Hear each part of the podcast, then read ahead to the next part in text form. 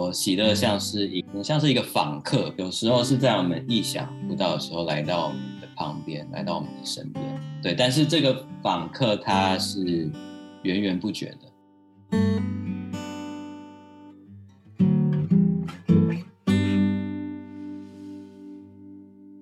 欢迎来到教会青年的思考健身房啊！我是毛叔，今天邀请到啊老刘。呃，跟大家打声招呼吧。对，大家好，我是老刘，我现在在北美，呃，预备要搬家，对，那要搬到一个新的城市去，呃，继续进修神学方面的课程。今天很高兴可以上毛叔的节目。再直直白一点，好不好？你们你是要去念博士就对了。哦，对，就是要去，对对。对呃，那那老刘是啊、呃，我在维珍的学弟嘛，哈，然后我们见面的时候是，他还在这，我们是在仓库里头见面的，我还有印象啊。哎、欸，对，好像 是 在在在在校园出版社的仓库里头，对，然后就开始了一段很很很有趣的一段路程，哈。好，对啊，今天他要去读博士呢，也一方面也是。很祝福他，一方面也是觉得，嗯，替他捏把冷汗哦，自己看着办。他担，对对对，觉得很勇敢这样子，嗯。不过今天聊的这本书呢，或许某种程度是不是就可以来代表他现在要去读博士的心情嘛？或许或许可以啊。哦，是哈、哦。好，那跟我们大家稍微讲一下这本，呃，这本书的书名。然后介绍一下。好，呃，我今天要介绍的书，呃，作者是呃，Let the New Begin，中文翻成纽必珍吧。他是一位英国的宣教士，也是一位宣教学家。对，那呃，他写的这本书叫做《Journey into Joy》。那这本书没有被翻成中文，对，它是一九七二年出版的一本小书。短短的一百二十页，对，那呃，我怎么看到这本书？其实是在很多年以前，在美国留学读书的时候，对，那时候有在看 New Begin 其他的一些书，对，那也找到这本书，就用一块钱美金把它买买了下来，那觉得非常的值得。嗯，邮费还比较贵，对不对？对，邮费可能四五块钱吧。对，对我我我也买了一本二手的。那这本书呢？年纪都比我们还大了，一九七二年了哈，那也绝版了。所以呃，听众朋友大概我想能够会去买这本书的，而且它只有英文的，应该是很有限了。不过我想我们今天要聊的大概就是更多会讲 New Begin 这个人，然后他带来的影响，还有这本书到底这个 Journey into Joy 到底对你个人，或者是你觉得对教会。说对，对我们年轻人啊，我们年轻人 可以有什么样的帮助？哈，是。那你当初就呃，为什么会读到就是 New Begin 的书？就是你很早就认识到这个，因为他在华人世界当中，他算是大家认识的比较少哈。大家可能会知道斯托德啊，哦，知道这个格里汉吗？老老一点的作者就是斯托德。其实我不记得我是怎么接触到。纽必珍的书，但是可以讲一下，就是我的爸爸妈妈是宣教师，对，所以我猜我是可能从他们的书房里面知道这个人的。然后呃，因为我本身喜欢读书，就也是属于那种只会读书的人，哦，还会运动，只是现在打篮球可能就跳不起来了。呃，自己也会想要理解到底宣教是在做什么，那我就是会从读书开始。对，那后来就是应该是大学的时候，New Begin 有几本书有被翻成中文，就有接触到。对，那我是大概十年前在美国的时候，我不知道为什么就开始读，有一本我记得是读他写的自传，然后从自传去了解他这个人，他为什么要去宣教，他后来为什么会写一些宣教理论方面的书籍，嗯，然后就对他产生了比较。浓厚的兴趣，然后就可能就上 Amazon 看找他的书，然后就找到这本，哎，好便宜哦，然后就买来看看。对 吧？白了插话一下哈，我不知道你会打篮球哎。好，然后哎呀，我我是在我是在维珍的时候读到那个 New Begin 那个 Gospel in the 就是在多元文化中的福音嘛。那他这本有翻成中文，对，那那个时候也是学校老师也都很推崇他，然后我才知道有这这样这么一号人物。那可不可以帮我们介绍一下他到底在西方或是他的贡献是什么？贡献呃，我觉得稍微了解，我不是 New Begin 的专家了，就是只是，嗯，嗯，就我所知，就是他，呃，他年轻的时候可能就是感受到神的呼召，他跟他的妻子就从英国参加苏格兰长老会的拆会，然后被就是被拆到南印度，在那边的教区开始他们的宣教工作。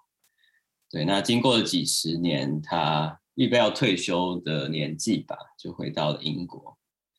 对，那他对于基督教世界最最有影响力的时刻，其实不是当宣教师的他那段时候，而是回到英国之后，他开始看到英国教会的现况。对，然后那那时候他。就是有写说到，他其实非常讶异，就是英国虽然号称是基督教国家，但是就他用一个宣教师的眼光观察，他觉得其实这个国家其实是一个充斥着异教思想的一个文化的土壤。嗯，对，然后他也发现说，当地许许多多的呃英国本地的教会，他们好像并没有发现到，其实英国已经早就不是。所谓的基督教国家，而是一个，嗯，嗯，呃，可能被其他的各种科学进步或者是世俗世界观所占领的一个文化土壤的，对，所以他就是开始写蛮多的书，然后我觉得他是试着学想要告诉教会跟当地的基督徒说，我们需要重新规划设计我们的宣教的策略。去跟本地的教会传福音，然后用有效的方式去栽培门徒、造就门徒，然后以至于我们能够让福音真的能够有效的回应当代思潮的一些种种的挑战。想哦，他这个 missional church 这一块，它是应该是最呃，大家都会提到这这位这个现在在北美这个 运动。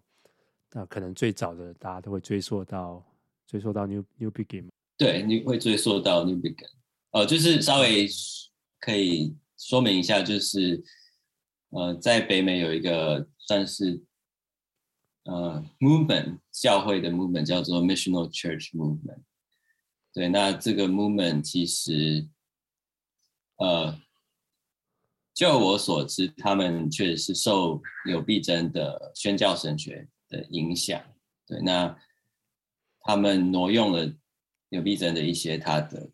宣教的洞见，或者是你可以说是宣教的策略，就是看到说北美基督教虽然可能美国或加拿大号称自己是基督教国家，但是当你仔细去探究可能社会现况、教会现况的时候，其实也是充斥着异教思想。对，那呃。当代的教会不像是可能三四年前，呃，像格里汉的时代，大家当你去布道的时候，呃，可能大家小时候都上过主日学，所以对一些基本的基督教信仰的概念，像是呃神人罪恩信等等的，已经有一些基本的理解。所以当比如说葛理翰布道的时候，大家是听得懂他在说什么的，对，所以大家可能就决志认罪悔改，就是真的认识了这个信仰。National Church Movement 在面对很后现代的一个教会现况的时候，他也就是强调说，我们要先了解现在这个文化到底是怎么运作，有哪一些呃，用柳必珍的说法，就是所谓的异教的思潮。对，那你要先知道这些思潮的来龙去脉，然后用一个。宣教的眼光，跨文化的眼光，我们需要跨过去，让那些可能从小时候或现在思维的年轻人，或者是呃慕道友，他们能够听得懂福音是什么。对，那我记得就是因为我跟毛叔是同一个神学院毕业，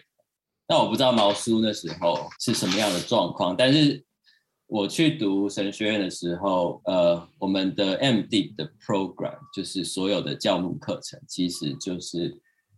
它的大的架构就是根据 Missional Church Movement 的这个架构去运作的，所以等于说就是这些老师。希望告诉学生的就是，当你出去牧会的时候，你其实每个人你就是一个某个程度来说就是一个跨文化的宣教士啊，你你你需要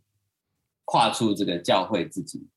可能小圈圈里的文化去，用一个合适的方式跟跟这个很后现代的社会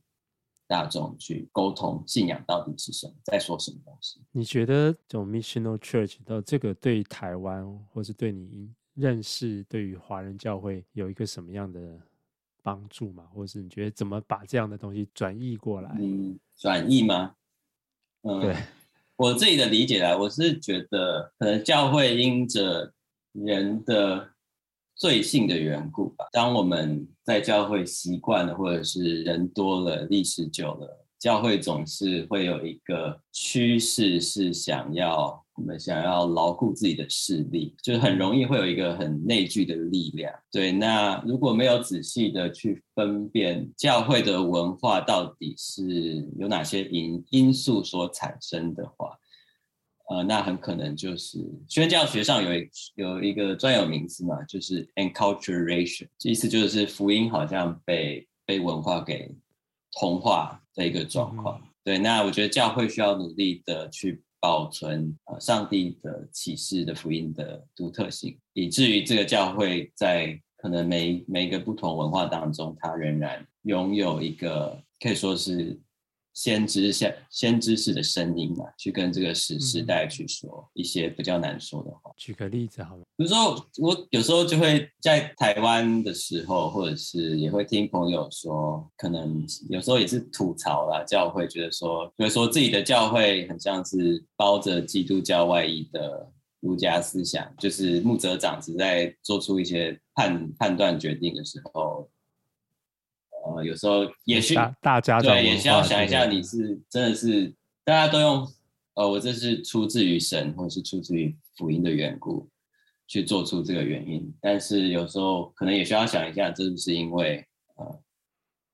就是因为我们仍然是活在，比如说华人就是活在华人文化儒家思想的很深的影响当中，所以。有时候，当我们在做出一些判断的时候，到底是根据真的是圣经吗？还是是根据我的呃原本文化的传统去做出各种的判断？呀，这个感觉呃可以聊很远哦。但是呀，我们还是回到今天的这个这本书好了。这本小小短短的《Journey into Joy》，可是感觉这个 Journey 也不是很容易哈。嗯，对。他基本上他写的呃呃短短的，他的架构也是就是讲到耶稣啦、圣灵啦、盼望啦，然后等等哦，就是说看起来也没有什么没有什么太特别的地方哦。对你来说，你到底啊、呃、为什么会有那么深刻的感受啊？就是说你自己跟我说，这本书应该算是对你影响蛮大的。对，我觉得你说的没错，我觉得。严格来说，这本书它自己并没有一个很独特或者是创新的论论点，它比较就是纽必珍他一个，你可以说他是试着把福音讲清楚，那也包括他自己的一些个人的信仰反思写出来的一本小书。对，那我想我印象深刻，应该是我当初读的时候，如果我记得没错，是自己是带着一些的信仰问题，或者说一个自己带着一个。问题的意识去读书的，对，那就好像毛叔应该也知道，有时候你读书就是其实是在抽乐透或者是在碰运气，就有时候你可能自己的问题刚好跟那个作者他的思路或者是他想要关怀的事情是有一个连接的，然后当当你拥有这个连接的时候，读这本书读起来是很有趣的。自己的问题跟他的解答可以碰撞在一起，然后激起很多的反思。对，那我他这本书讨论到，呃，他前面说到就是真实的信仰反思，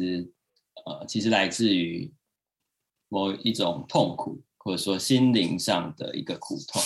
其实也是他觉得人类普遍都是在经历这种心灵上的不舒服或者是痛苦，所以我们才需要有一个，我们仍然渴望喜乐或者是渴望 joy，所以才需要有一个 journey 从这边到到那边。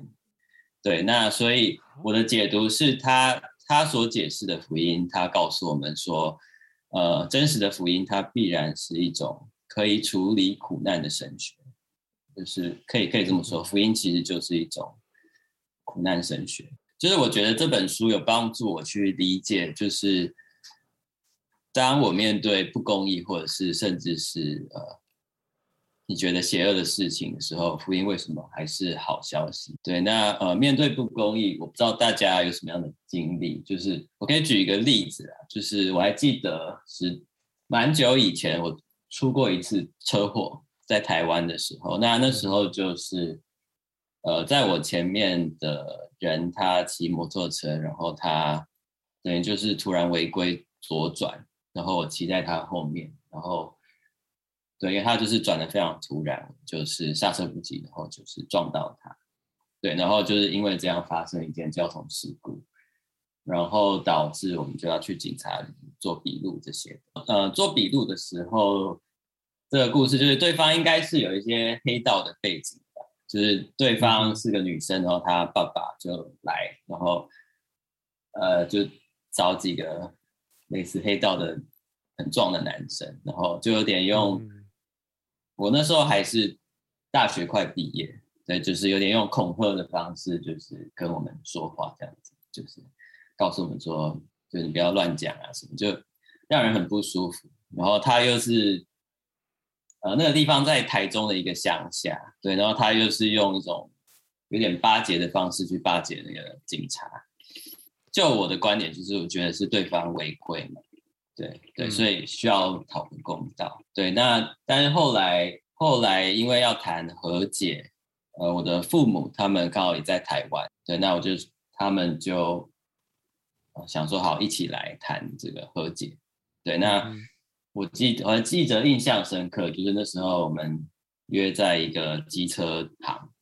然后去一起想说先一起看看车子有没有事情啊，然后顺便聊一聊。对，那我就是看到前面就是那个叔叔也好，他就是前面非常凶狠啊，然后呃非常要威胁啊，然后要威胁要告我们等等的。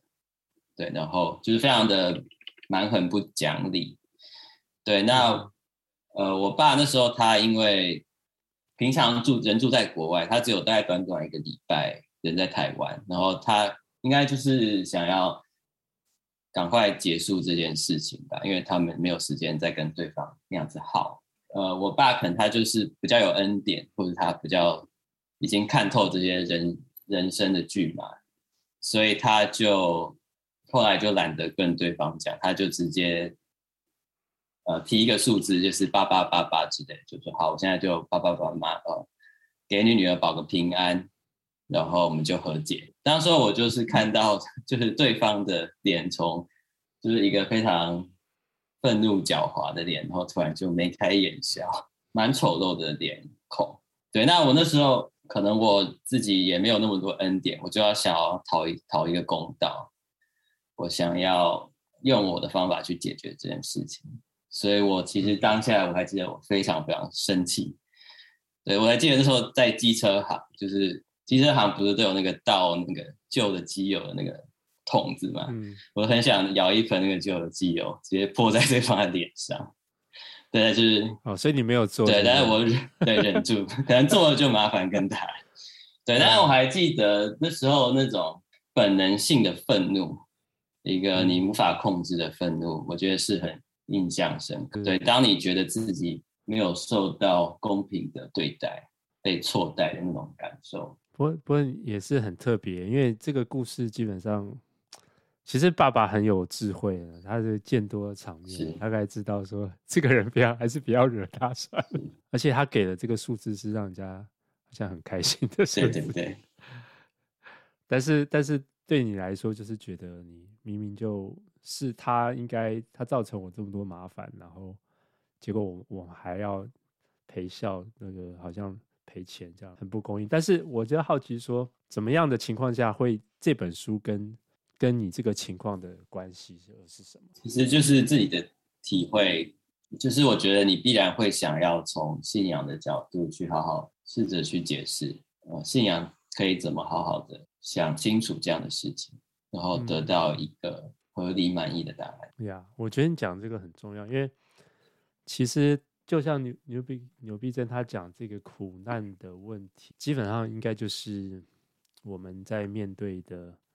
最核心的一个问题嘛。我们是不是能够真的从信仰的角度去回应他，还是就是比较用不成熟的方式去发泄啦，或是愤怒啦，或是？呃，至少 Newbigin 他应该自己也是从这个角度来开始写这本书，然后他认为基督教基本上是能够回答这个世界上不公义这个问题的一个，应该算是最好的的答案嘛，是吗？对，他是这样子。因为我觉得这个痛苦问题基本上就是我们人生生老病死嘛，基本上我觉得我们 这所有的不快乐都跟痛苦有关嘛？各个各大宗教基本上也要去回答痛苦的问题，嗯、对。但是为什么 New Begin 他觉得基督教是能够回应这个问题的最好答案呢？然后跟我们传统教会的理解又有什么样的不同？嗯，对，我重读这本书的时候，我也是在想，就是就我接触的华人，我觉得蛮普遍，很多人。有一些人，甚至他就算是知识分子，但是他还是也受一种呃华人宿命论的影响。对，那我觉得宿命论就是相信世界上终究是有一些事情是没有办法改变。对，那我觉得或许我我也承认，就是相信宿命，其实很多时候可以让我们自己好过一些。因为整天面对着无法解决的问题，其实是很难去，会让人每个人都忧郁症吧？我觉得，嗯，对，那可以让可能苦难的问题变得没有那么沉重不堪，这或许是一种呃，可以说是一种实践性的智慧，是可以肯定的。对，但我觉得读 Newbigin 的书，他会说，呃，并没有解决核心的问题，然后他会强调说，基督教信仰确实是。呃，不只解决苦难核心的问题，而是而且，呃，当这个问题解决的时候，呃，信仰是可以真的给人真正的喜乐、真正的 joy、真正的自由。啊，这是这是一段旅程，然后这段旅程其实不只是呃人，我从我的位置试着去寻找这个喜乐，寻找这个。自由，寻找这个，呃，你可以说被从被压迫当中得到解放，从呃罪恶、从苦难当中被得到解放，而是呃，Newbigin 看到说，其实是神来找人，神他自己成为人的样式，他自己成为人的样式，承担了人的罪恶，以至于呃，他不止呃理解我们所经历过的，他他因着背负了人的罪恶，但是他却胜过罪恶死亡的。影响，呃，可以给人真真正的出路。你你可以再讲一下，就是说这个宿命论，当然就是说呀，我们好像有些事情，如果你就接受了，你就不会有盼望，不会有期待，然后你就不会受伤害嘛，对不对？你像就像你讲，如果我们带着一些盼望，一直想要改变，但是一直改变不了，其实是那个痛苦，其实反而更大。对，那呃。呃，这本书它其实也谈到盼望嘛，就是在在第一种情况之下，好像也没有所谓的 joy 可以可以言嘛，对不对？就是你就宿命了，就接受，对，就可能就是苦中作乐，嗯，不要看那些，不要看那些无法面对，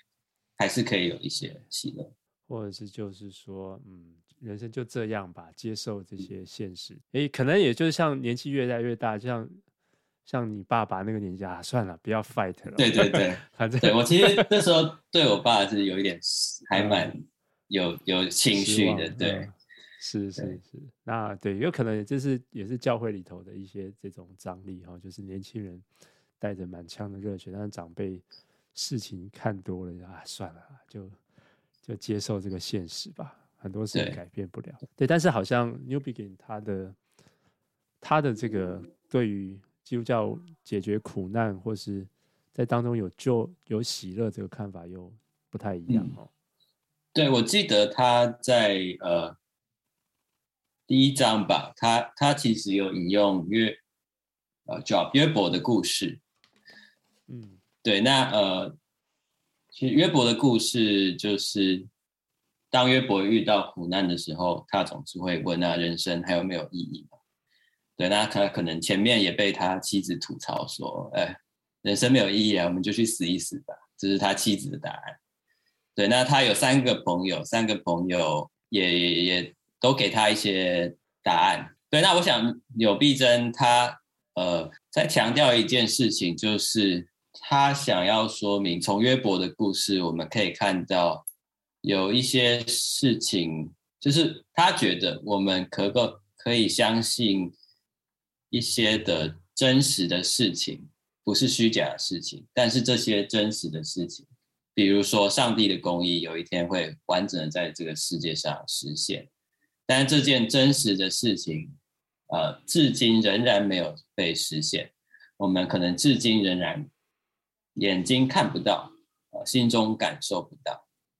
那如果我既然看不到又感受不到，我仍然相信这件事情，我这样是只是一种妄想吗？还是我这样值得去相信是其实是有根有据是合理？对，那纽必真是。想要说明说，呃，即便我们在信仰当中，从信仰的角度，我们看到世界上许多的事情，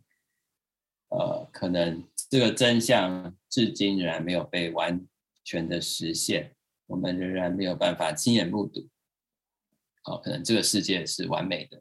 没有罪的影响的，但是这不代表说这个信仰就不合理，或者说基督信仰就就是一个呃世人的迷信。纽必真会强调说，呃，这反而凸显出基督教信仰的一种超越性。那我们要怎么理解神的超越性？其实就是，呃，用我的话就是，或是很多神学家会说的，就是，其实我们在信仰里面去寻求理解，理解神的奥秘，他所启示的奥秘，其实是是合理的，也是有意义的。它终究不会是呃，只是在白做工。我们确实可以透过信仰寻求理解的方式，更认识神，也更经历到神的同在。嗯，你刚我刚刚就想到，就是说，大家在这种苦难的议题上，都会有一种就讲法，比如说啊，如果神是全能全善的，那那世界上怎么会有痛苦啊之类的？那那纽必真在这个他的框架之下，他怎么去理解这个事情？对，我是可以补充，我觉得纽必真他可以写这样的书，其实某一个程度代表他虽然经历过苦难，他可能自己也跟呃圣经说，呃世界上有气息的人在叹息，在劳苦当中，他仍然在这个状态当中，但是。某个程度来说，他已经呃，因着有信仰的观点帮助也好，他某个程度他是已经有超越苦难。对，其实我我也呃，比如说修过一些关于苦难神学的课程，那课程当中其实老师也会给一些很好的建议，就是说，当我们真的在陪陪伴一个真的在受苦的人当中，其实。讲苦难神学是完全没有帮助的，你不能也不需要跟他讲道理，不需要解释道理跟他说。那但是苦所谓的苦难神学有用的地方是，当一个人其实他可能还没有觉得自己非常受苦的时候，他还有一些呃喜乐的时候，他想要受一些装备的时候，他先来了解这些事情，然后可能苦难神学可以帮助他更清楚的用信仰的角度看待呃这个世界的状况也好，或者是他可能可以更知道怎么陪伴身边一些正在受非常痛苦的苦难当中的同伴。对，但是对于那些正在受苦的人当中，呃，我不会，比如说我不会推荐这本书去给他读，因为他是读不下去的。你不需要跟他解释这些。呃，我不晓得这个这个说法是不是来自 New Begin 但是这至少是我从呃从 N.T. Wright 这个《邪恶与上帝新世界》嘛。那呃，我我觉得读他的这个 New Be 牛逼真在五十多年前的书还是有类似的感觉，就是说，像我们以前也基督教也会讲说，嗯，对啊，这个有一天我们天堂里头我们就就再也不会有眼泪了，那苦难好像也有一天会被解决嘛，对不对？可是我觉得在他们的架构里头，好像不只是这样，而是说，呃，而是我们有那个 agency，我们是有那个能动性，我们是。要参与在这个上帝要击败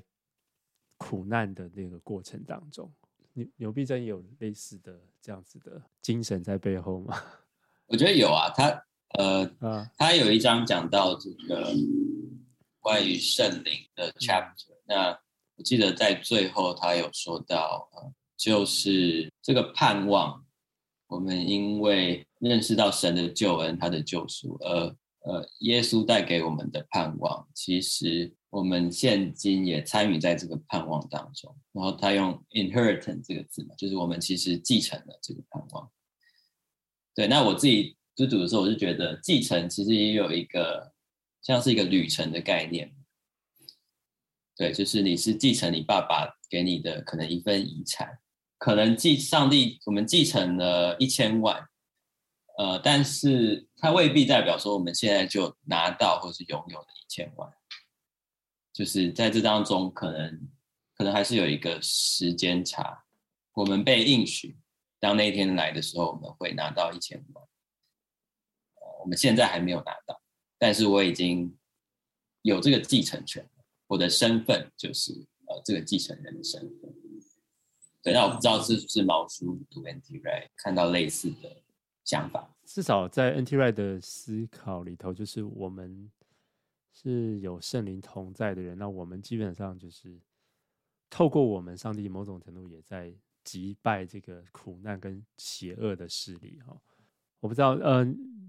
牛必珍给我的感觉就是说，嗯、对他强调这个盼望，然后那他也谈到说，其实我觉得。在他的框架里头，苦难他也不是真正成为一个最大的问题哈。就是说，当我们如果真正在信仰的框架，因为基本上现代社会，呃，或是儒家社会，基本上我们都是排排斥苦难的嘛，能够人性基本上是趋吉避凶嘛。可是如果在他的框架之下，其实苦难不是一个完全的坏事。那。他说：“如果如果我们这些人是追随耶稣的，基本上我们要 bear 这种，毕竟耶稣自己本身他也是在这个世界上是承受了很多的苦难的，而最后上帝对他的平反，那我觉得这个就让我对苦难也会有另外一种的看法了。他他不会是完全一你要去就是想办法去逃避他的一件事情，跟扭逼症可能没有什么关系，但是。”比如说我在读一些，呃，初代教父的思想，有一些教父也就会说，呃，亚当夏娃跟他的后代，就算他们没有犯罪，他们在伊甸园仍然是一个单纯、天真、没有受教育的状态。所以，即便呃罪没有伤害这个世界，呃，神的受造仍然是需要与神一起成长。仍然是需要成熟茁壮，对。那像上帝也会用他所创造的世界，让人更加的成熟，更加的认识神。苦难当然是可以被神用来成为一个让人更认识神的一个素材。我想这是神的奥秘。我想要就是再听你聊一聊那个，就是说，还是从比较 personal 的角度，就是说这个这个 New Begin 这本书，它到底怎么样帮助你，就是找到那个喜乐的这个方向，或者是觉得这条路是可行的哦。可能可以给我们一些例子啊，然后，不过我自己在读这本书的时候，我觉得，呃，他也是在很早的时候就就谈到一些现我们现在后现代好像比较熟悉的概念，就是说他在五十年前，我们还在那个婴儿潮时代嘛，所以他已经是非常先知性的讲到了一些问题哈。对，那呃，我我我我自己蛮有感觉的一点，就是在讲他说，他其实也谈到说，其实基督教的这种救恩，它不是呃，只是为自己上天堂的这样拿到这个门票嘛，用我的话来解读，而是为他他觉得说，如果真的是这样子看，其实是是某种程度的自私哈，就是说，呃，我们好像还是只是为了自己，对，但是他他认为就是神的儿女。应该就是要，我我不晓得我有没有理解错，但就是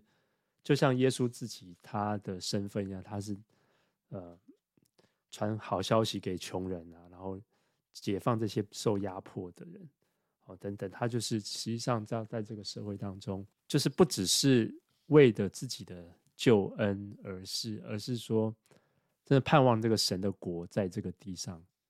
能够降临，然后。自己透过自己所做的，虽然有一天会被上帝炼尽，但是我们在这边做的事情不是不是没有意义的，不是没有价值的。对，我觉得有逼真确实有论述，或者说他也强调，呃，我们认识神，它是一个连续性的过程。这个连续性的过程是延伸到呃所谓的天堂，所谓那个我们。可以当面跟神面对面在一起的那个时刻，对，所以我想纽逼真会说，我们认识了神之后，我们现在已经与神在一起了，基督已经内住在我们的生命的里面，圣灵已经引导我们的生命，引导我们进入教会当中，然后跟众圣徒一起去展现。呃，天堂到底应该是什么样的一个样？对，所以呃，天堂并不是一个在可能时间性的未来以后才会发生的一件事情。某个程度来说，我们现在，当我们的群体真的有完全的呃真善美，有有神的爱在我们当中的时候，有神的智慧在我们当中的时候，其实这里已经是天堂，因为我们可以从每个弟兄姐妹身上看见呃神的样子。那我们看见了他，我们心里面的耶稣基督，我们其实也就看见了神。不过，我觉得纽逼真他也强调说，呃，就像启示录说的，呃，耶稣基督的钉十字架跟复活，并不是呃，并不是一个结结局嘛。就是耶稣复活升天之后，其实仍然是有一段时间，我们是活在这个，呃，就是纽逼真前面说到。真实已经来到，但他可能，就我的观点来看，他仍然没有被完全的实现。然后这个没有实现也是真实的，我们也仍然是在一个不舒服的状况当中。对，就好像呃保罗说的，就是好像那个呃母亲在生小孩，仍然有这个生产的痛苦。嗯，但这个痛苦并不是没有意义的痛苦。它是一个有意义的痛苦，像像像一个产出一个新的生命。我觉得我们就在这个嗯旧的生命逐渐死去，但是新的生命仍然努力的在出生、在成长、在茁壮的一个一个充满盼望的状态。对，我我觉得他他的东西也会让我去，比如说他谈到复活或者什么的，我觉得就是在传统。就至少我们在那个年代，一九七零年，我觉得好像比较少这种。至少我们在华人传统，好像大家谈救恩的时候，基本上还是谈到上帝的十字架救了我，然后赶快去救灵魂。那是，但是我觉得他也是能是能够把这个我们讲终末论，我们现在后来圣经神学讲这种 already but not yet，然后这种我们活在这个张力当中，我觉得他好像很早就能够提出来，然后，对，的确这个世上有苦难，但是我们是有那个盼望的，然后。那那个盼望也也不代表说我们在这个世界上就抽离，嗯、然后就嗯就不需要有责任啊，嗯、然后很被动的等待这个呃上帝来对 收收拾这个世界。是，对，我记得他讲到一句话，我非常的喜欢，就是他说、嗯、我们是 journey into joy，所以那他强调说 joy 这个东西，喜乐其实不是属于我们的。它是神给我们的一个礼物，所以喜乐它并不能够像是一个东西被我事先储存起来，就好像呃，我我想要快的时候，我把这个东西打开，然后我就我就喜乐。他他强调说，喜乐像是一个像是一个访客吧，就是上帝的喜乐，他的盼望有时候是在我们意想不到的时候来到我们的旁边，来到我们的身边，就好像圣灵他的声音。会在我们意想不到的时候跟我们说话，对，但是这个访客他是源源不绝的，对，但他强调说喜乐并不能被储藏，因为这不是属于我的东西，这是神的恩典。对，那我觉得这个观点其实哎，我蛮蛮蛮有趣的，对，他好像也提醒我们说，我们活在今生今世，它其实是短暂的，是有限度的，这指向一个更美好的、更完整的一个。与神同在的世界，当今的世界可能只是一个，可能是只是一个开胃菜，让我们尝到一些些呃滋味。但是我们因着尝到这个滋味，我们可以带着喜乐去旅行，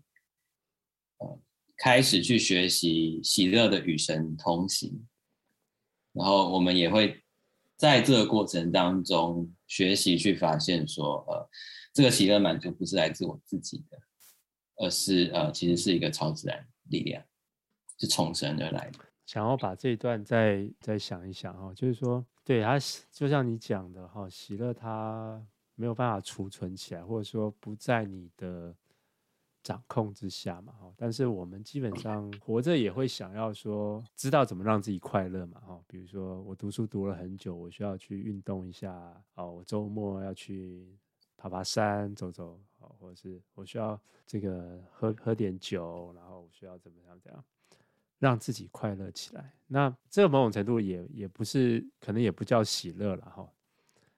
那如果就当然我们没有去定义这个东西，嗯、严格去定义。那但是说你你讲的显然是跟这个东西不同。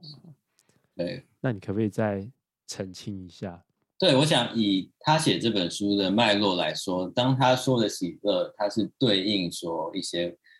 可能人间真的很难被接受的苦难或者是痛苦，嗯，对，所以他的这个对比不是说哦，我今天不能去运动，所以啊有点闷，他的强度不只不是这么弱，所以他喜乐的对比是，可能当你真的遇到我靠自己的感受理智没有办法解决的苦难，不论那是什么也好的时候，我需要寻求一个出路的时候。有必正会说：“对，那那对比于这么困难的事情，那个相对应的 joy 喜乐，它是一个 journey。然后这个东西能够真的让你 satisfy 满足的，其实确实只有来自于神。”呀，你刚刚讲到这个，就是说，那举的例子就是说，假如你现在重新回到那个车行，哈。那 你爸爸做了同样的事情，你读了这本书之后，你觉得你可以用什么不同的角度来看那件事吗？或者是你觉得你比较容易有喜乐了吗？对，我现在其实也在处理另外一件车祸的案件，怎么找出的？怎么很多年后对又遇到了车祸，然后就是最近，我虽然在国外，然后要跟。台湾对方可能还是要有一些联系，然后可能我的个性就是很不喜欢跟人家要在那边拗来拗去、讨价还价，我就觉得处理这些一点都不是一件很 joy 的一个事情。但我只能说，可能读这本书提醒我说，对那个真正出自内心的喜乐，并不是我能够从我自己的心中制造出来的，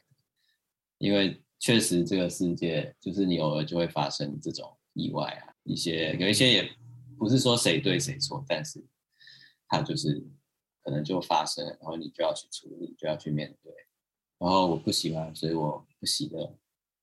啊、但是我想，我可以祷告说：“哦，对，神的喜乐可能他可以 pass by me，他或许我可能在祷告中有一天看到太阳，觉得特别美，这件事情就不再困扰我。对，让呃可以多多对寻求神而来的喜。我刚刚想到一个哦，就是说有时候我们在想的喜乐，好像是那种排除痛苦就叫喜乐，嗯、可是会不会其实这个基督教的一个喜乐，其实是可以。常常是跟痛苦并存的，可是我们人性是基本上希望可以给他把这些鸟事都解决掉，我们就可以心情舒坦一点嘛。嗯、可是会不会其实，在这种这种排除的过程当中，其实我们反而是失去了那种可能在痛苦跟痛苦中间有可能会品尝到的喜乐？这是问我的问题吗？我不知道，我只是 我可以跟你说，如果读圣经的话，答案就是是啊，因为好像保罗就是这样，他在被关的时候，或者是在遭遇很多很糟糕的事情，他他在他的书信中有写，忽然有大喜了，嗯嗯，好像他就是非常，真的是非常 radically 的被神抓住了，他的心就是完完全全在那边，以至于他只看得到神。呀这本书《The Journey Journey into Joy》，那我觉得，呃，某种程度，它可以这样讲，就基督基督基督信仰基本上应该是就是这一条 journey 嘛，哈。不过我觉得它还是还是不太容易，然后毕竟我们都还是活在这种很世俗化的世界当中，然后。我们思考的框架也都是比较，呃，透过理性啊，透过逻辑啊，透过这种世界上可以处理的的方式来，哦，所以这种超越性，这种好像比较难，或者说这个访客 好像我们有时候不太容易邀请他来到我们家中，哈，对，那我不晓得你最后有没有什么呃可以一起勉励的话，或者说你自己。要前往这个多伦多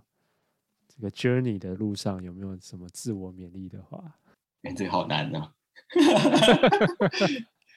哦，我觉得对，就是对于真的在痛苦中的人，多多的陪伴还是比较有智慧的，也是比较合适的。嗯、对，我其实想起来我。当初读这本书，我觉得会那么有印象。其实不只是牛比珍他的论点多么的厉害，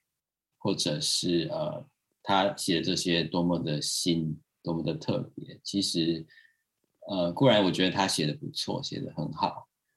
但是我觉得也是他透过这本书，他用一个比较个人的、个人性反思的方式，然后呃很敞开。开诚布公的方式去书写这个题目，然后他也不介意暴露出自己一些曾经有的挣扎。那我觉得是在这个阅读的过程中，某一部分的我自己，其实在读的过程中也就被同理。那其实这个同理，其实也可以这么说，是神透过他的文字安慰了我，帮助了我。所以这个安慰不只是一个思辨方面的。他其实是超越思辨方面的，我是觉得到透过他的文字，我有被一个人陪伴。这个人他可能是一个过来人，他走过比我长的路，他有比我多的智慧，但是他走过了，然后他理解，他把他过去的经历讲出来。对，所以我觉得对，就是信仰的合理性非常的重要。那另外一个部分也是我们在信仰的路程当中有好的伙伴。有好的对话的伙伴，不论是真实的一个人，你在教会或者是在外面可以看得到的，或者是一本书也好，或者是毛叔的 podcast 也好，其实它就是一个对话的过程。那在这个对话的过程，我相信上帝如果使用的话，他会引导我们的心思意念去看见神在我们每个人生命当中的美意是什么。可能我们对啊，有开心、难过，各种的状态都不同，但是神会透过不同的人、不同的